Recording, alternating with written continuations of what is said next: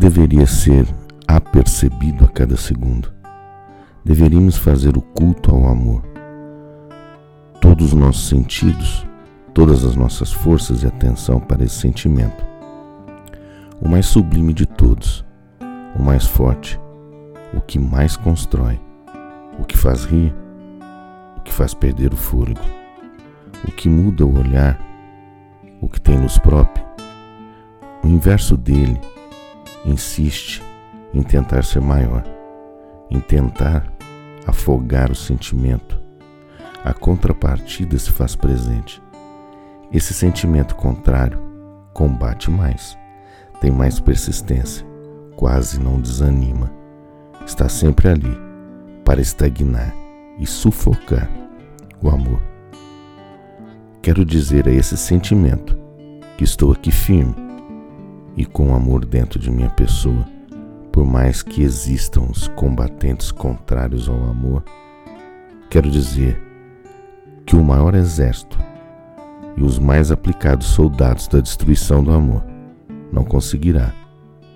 E não conseguiram, pois o amor é limpo, é honesto e sublime, é simples, é confiável, é máximo, é único, é luz, é sentir Consegue olhar nos olhos, ver no outro o quanto és amado?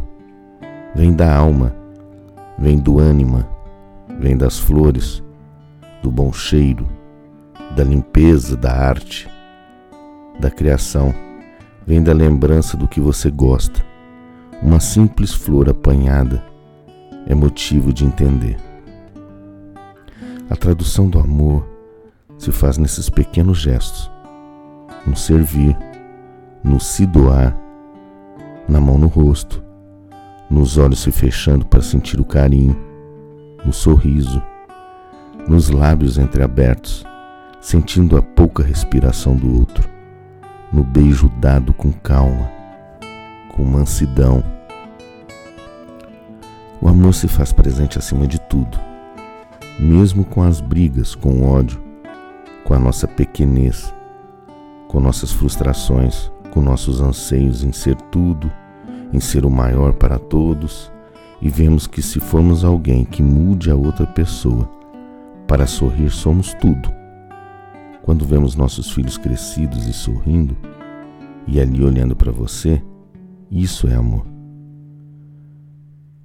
Quando, por mais que façamos de ruim para outra pessoa, e ela te olhar novamente nos olhos, e você sentir que ali tem algo diferente, que essa pessoa te olha com os olhos que te desnuda, que consegue enxergar a dor no seu coração, que sente quando está mal, que fica ao seu lado, que é mais importante, isso é amor.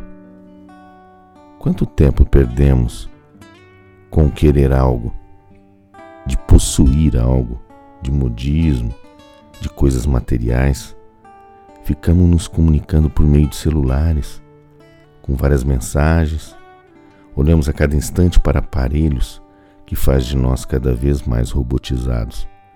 E os robôs roubam, roubaram muito de nós, seres humanos.